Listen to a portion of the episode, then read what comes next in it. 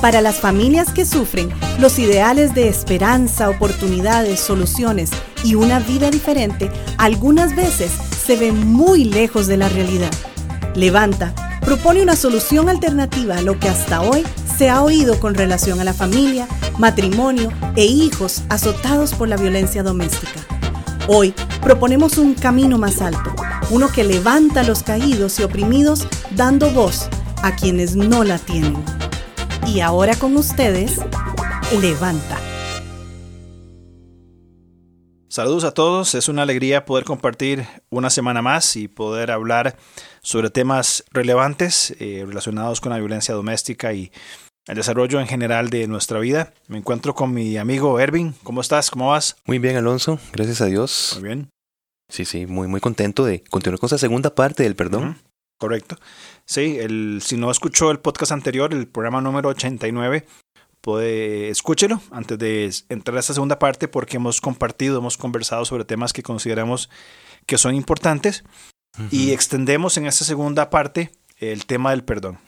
Eh, basado en lo que hablamos en el programa anterior, el dolor y la tristeza que produce una ofensa o un maltrato, el daño, el peso que se le pone a una víctima, las consecuencias, bien, en Cristo serán para nuestra edificación. Claro, claro. Eso es difícil de procesar, claro. pero es una verdad absoluta.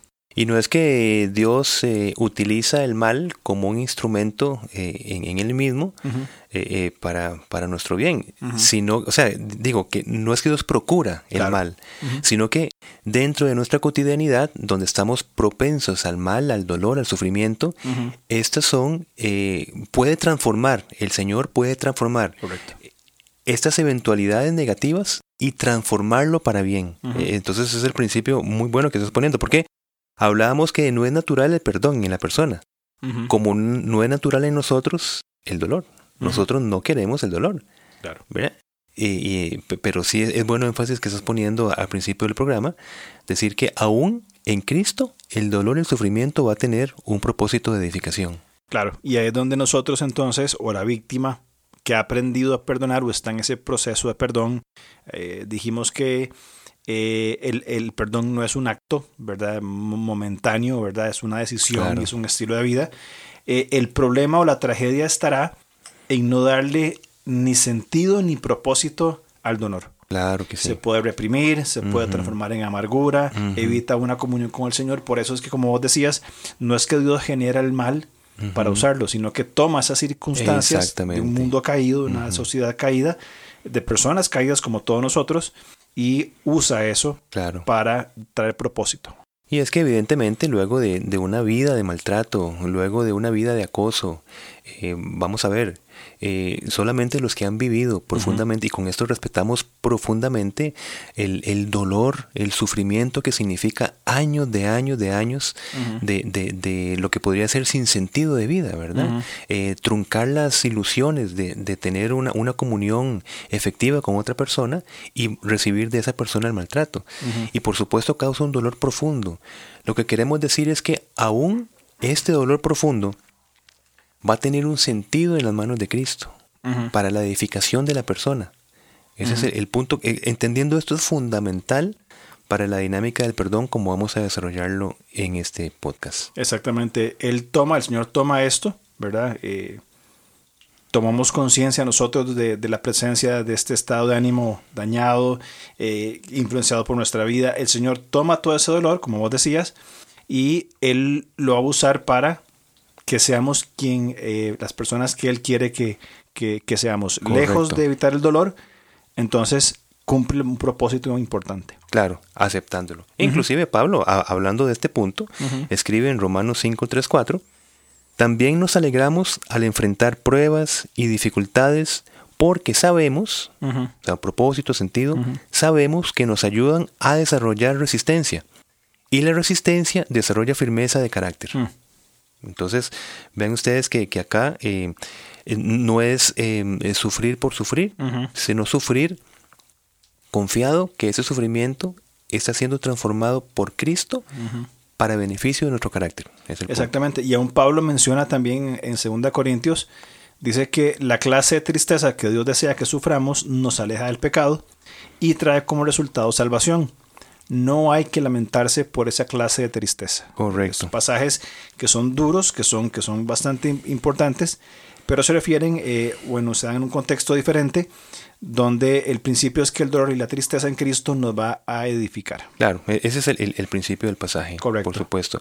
Y bueno, para eso entonces hay que hablar de las etapas del perdón. eh, eh, cómo, cómo, cómo llegar a, a, a ir desarrollando, donde dentro de esas etapas del perdón vamos a encontrarnos con el dolor, eso es inevitable, y entonces por eso es que empezamos hablando un poco de lo que es el, el dolor y el sufrimiento. Muy bien. Primero, me, me, permito hablar de la primera, Sí, claro. Que es la, la etapa del perdón, primero es denunciar la ofensa. Mm, Es decir, como hablamos en el podcast anterior, ningún comportamiento dañino es aceptable. Será aceptable, eso es principio fundamental. No se trata de excusar al ofensor, ¿verdad? Claro. De hecho, Pablo en Efesios 5:11 va a decir, no participen en las obras inútiles de la maldad y la oscuridad. Al contrario, sáquenlas a la luz. Esto es en nueva traducción viviente. No participen de la maldad. Sáquenlas a la luz. Entonces, para perdonar, eh, repito y termino, no es aceptar que tal cosa que me hicieron está más o menos ahí medio malo. No, no, no. Es algo malo. correcto. Eh, punto uno. Entonces, número uno, se denuncia la ofensa. Sí. Número dos, podríamos sugerir el hecho de sentir la ofensa. Sentir ¿Qué- la ofensa, ¿Qué queremos decir? La justicia, la injusticia que recibimos, bien, o la que recibe una víctima, va a causar diferentes tipos de emociones: enojo, dolor, frustración, odio, amargura, etcétera.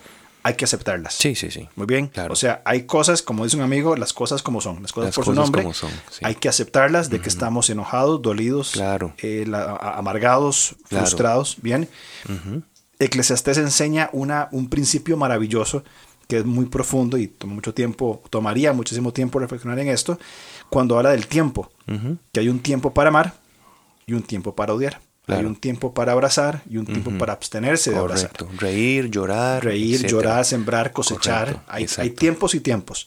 Y creo que as- eh, parte del tiempo tiene que ver con la aceptación. Claro. Y nos cuesta, o sea, no es algo sencillo, pero es necesario aceptar estas, eh, estas emociones recibidas por una injusticia. Claro, Ahora, claro. como mencionamos, el no reconocer, experimentar los sentimientos tras una ofensa, un daño, bien, puede llevar a un problema muy serio que es reprimirlos. Uh, sí. Es decir, esconderlos ahí en nuestro ser interior, en el subconsciente, sí. en lo más profundo nuestro, bien, y que queden ahí reprimidos, pero evidentemente siguen vivos. Claro. Entonces es, eh, hay que sentir y expresar qué es la ofensa. Entonces podríamos decir que sin, sin sentimiento, es decir, sin el reconocer la emoción, no se puede iniciar el camino de la santidad.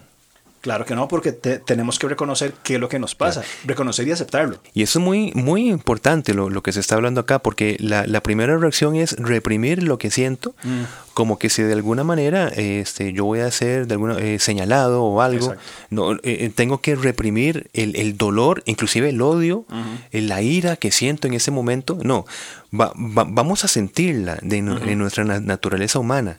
Correcto. Y a partir de allí empezarlo a trabajar. No es anidarlo, ¿verdad? Porque entonces, como decís, caeríamos en resentimiento y en amargura. Pero es no dejar de sentir lo que estamos sintiendo. Es muy importante sentir la ofensa. Sentir la ofensa, Claro. aceptarla, sentirla, nombrarla inclusive. Claro. Siento esto, el nombre de lo que estoy sintiendo. Exactamente.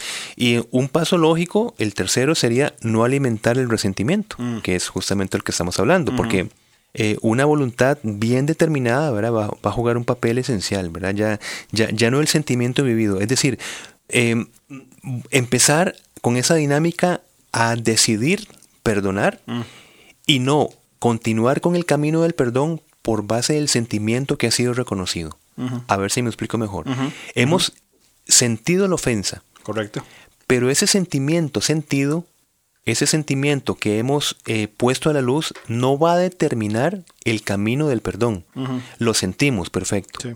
Pero inmediatamente damos paso a decidir perdonar. Porque si nos quedamos con los sentimientos, mi hermano, yo, es muy difícil que un sentimiento de enojo o un sentimiento de frustración o de ira vaya a conducir hacia una dinámica de perdón. Exactamente, porque entonces estamos eh, alimentando, haciendo, a ver, usemos un ejemplo, haciendo más gordo, más pesado un sentimiento que en, en lugar de que se estanque y se abrace más fuerte a nuestro ser, tenemos que canalizarlo a través del, del, del perdón. Correcto. Que es el punto número cuatro. Después de no alimentar, antes del cuatro, mientras hablaba pensaba en una palabra, revictimizar. Cuando nosotros alimentamos el resentimiento, esa, eso que hemos sentido, nos o la víctima se revictimiza, vuelve a ser víctima una y otra y otra vez. Y es muy, es muy interesante porque lo que hablábamos en, en el programa anterior, probablemente el victimario ya no está presente claro. para volverme a lastimar. Pero los pensamientos, Satanás, eh, las circunstancias, el alimentar el resentimiento, me vuelve a hacer una, o vuelve a hacer a la víctima una víctima. Exacto. Es, es, es difícil este, este, asunto de, los, de no alimentar los resentimientos. Y de nuevo, puede que en algún momento, como estás diciendo, por medio de ciertos pensamientos, recuerdos, venga la tristeza. Muy bien. Y el punto es, no nos eh, preocupemos de que estemos tristes. Ok, vamos a asimilar la tristeza. Está allí. Es una emoción que ya está identificada, es decir, un sentimiento. Ahí está la tristeza. Muy bien, la vivimos. Oramos al Señor por esto que estamos sintiendo, pero no es por medio de la tristeza, de, la tristeza, que vamos a tener el, el motor para continuar con la dinámica de perdón. Correcto. Simplemente ahí está, lo que perfecto, me siento triste. ¿Cuál es el problema? Ninguno, me siento triste, está bien. Ok. Pero sigo decidiendo perdonar. Claro. ¿Qué pasaría si seguimos en el caso que estás poniendo de ejemplo de la tristeza? Asumo, estoy pensando nada más, si, si continuamos alimentando la tristeza, vamos a caer en una depresión. Es totalmente. Si seguimos alimentando el enojo, vamos a terminar en actos de violencia. Claro, en amargura. Entonces, es este punto creo que es muy importante en este proceso del perdón de no alimentar el resentimiento, manifestado de diferentes formas que nos van a llevar a acciones extremas negativas basadas en sentimientos que han sido que el fuego sea atizado. Claro que es sí. Es importante realmente canalizarlo en la otra dirección, que es hacia el perdón. Y por eso hablábamos que el perdón es, perdón es una dinámica, no es un solo acto. Dinámica significa que podemos estar necesitando eh, seguir perdonando 5, 10, 15, 20 años después de un hecho. Que ya, como decías vos, eh, ya el victimario no está, inclusive hasta pudo haber muerto. Claro. Hay personas que, que resienten eh, actitudes de su padre u otras personas que ya físicamente no están, ya, ya, ya han muerto y continúan determinando a la persona en su presente por esa falta de perdón. Exacto. Porque toman un pensamiento que lo lleva a una emoción, en este caso, y en vez, como decís vos, de hacer el clic para evitar que esa emoción se siga retroalimentando, que hablábamos de los pensamientos rumiativos. En eso estaba pensando justamente. Exacto. Entonces ahí cambiamos el clic, reconocemos que viene la, tristeza, reconocemos el peligro que significa seguir repensando, o sea, resentir, resintiendo, ¿no? Volver a sentir. Volver a sentir. Así que tenemos inmediatamente que pasar a eh, frenar estos pensamientos y entrar y continuar con la decisión de perdón. Continuar con la dinámica del perdón. Claro. Totalmente de acuerdo. Sí, sí, sí. Ahora, un punto, el punto número cuatro. Número uno, hablamos de denunciar la ofensa. Número dos, sentir la ofensa. Tres, no alimentar el resentimiento, que esto daría para un programa entero, yo creo. Sí. Y número cuatro, me encanta este punto, perdonar y establecer límites. Hmm. Qué buen concepto. Si es posible, dice Romanos 12, 18, en cuanto dependa de vosotros, estad en paz con todos los hombres. Si es posible. Si es posible. En cuanto dependa, claro. Porque no siempre es posible. Exactamente. Pero nosotros nos disponemos a, intentar estar en paz con todos. Ahora, Dios siempre quiere paz entre nosotros, ¿verdad? Y con nosotros. Claro.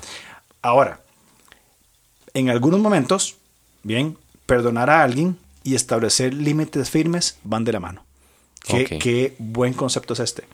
Porque estamos hablando de que voy a perdonar por, por la preservación de la paz, ¿bien? Y no significa reconciliación con otra persona, es decir, todo está bien, no pasó nada, sino que mira, yo te perdono por mi paz y por el mandato bíblico de perdonar, pero vamos a cambiar un poquito las reglas del juego. Claro. Ahora estos van a ser los límites y yo, yo los voy a establecer de una manera firme. Porque es muy importante el hecho de, aprender a establecer límites después de una ofensa. Muy buen punto. Perdonar y establecer límites. Eh, entonces podríamos decir que el perdón debe incluir medidas de protección que prevengan un futuro maltrato. Correcto. Sí, claro, eso está muy bien. O sea, perdonar no significa volver a abrir las puertas que posiblemente se abrieron de par en par, este, justamente sin establecimiento de límites y permitieron que el victimario hiciera de las suyas. Víctimas, eh, por ejemplo, un maltrato verbal, un maltrato emocional, un maltrato físico. Muy bien, yo perdono la ofensa. E inmediatamente, como, como estás diciendo en este punto, se establecen los límites adecuados de protección y más bien para la edificación de la relación. Exactamente. Sí, sí, muy, muy buen punto. Sí, y es, y es muy importante y yo creo que es un tema, no sé si será un asunto cultural eh, latinoamericano o no lo sé, pero nos cuesta poner límites. Eh, no somos tendientes a, a, poner límites quizá porque este, nos da vergüenza, porque qué va a pensar la otra persona, eh, etcétera pero es muy importante el establecimiento de límites. Claro. Eh, yo tuve que tratar con una de, mis hijas que este, estaba haciendo, pues, eh, eh, en las relaciones con otros niños, ¿verdad? pues había ciertas formas de abuso no graves, ¿verdad? Pero digamos que el abuso, no quiero usar la palabra normal, pero que se ve con frecuencia, ¿verdad? En, niños. Y eh, en un, momento yo le dije a mi hija, mira, tenés que poner límites. Es tu amiga y todo bien y están aprendiendo a relacionarse, a compartir, estamos de acuerdo, estamos de acuerdo. Pero hay que poner límites. Junto con el perdón, poner límites. Con el perdón. Claro. Sí, porque los daños van a, van, van a estar siempre. Sí, sí, sí, Pero necesitamos aprender a poner límites para que la relación, en este caso, pueda, pueda continuar de una manera este, eh, eh, pues que se extienda en el tiempo, pero sin que haya estos, estos daños, ¿verdad? Que, que, se van dando. Claro. Hay un libro que escribió Henry Cloud, se llama Límites, eh, creo que solamente Límites, no tengo el nombre aquí ahorita así como muy fresco, pero tiene que ver con límites o límites claros o límites saludables de Henry Cloud y establece principios muy, muy prácticos para que aprendamos a poner límites sanos para poder desarrollar con otras personas. Qué importante es esto, ¿verdad? Y mm, también junto con esto, ¿verdad? Como lo hablamos en el podcast anterior del perdón, eh, eh, parte 1, el, la, el recurso fundamental de la oración. Eh, en todo este proceso, como volvemos a insistir, el perdón no es natural en el ser humano, sino que en Cristo sí es posible perdonar y el vínculo de la oración. De hecho, eh, hago acá mención de Primera de Samuel 12:23 en Nueva Traducción Viviente. Mira qué interesante mm. lo que dice acá. Dice, en cuanto a mí, ciertamente no pecaré contra el Señor al dejar de orar por ustedes mm. y seguiré enseñándoles lo que es bueno y correcto. Mm. Entonces, el establecimiento de límites, aquí vemos las dos cosas. Orar por una persona significa que ya no es la persona la que toma el control de nuestros pensamientos, sino lo toma el control del Espíritu Santo. Uno. Y dos, dice eh, en esta lectura, y seguiré enseñándoles lo que es bueno y correcto.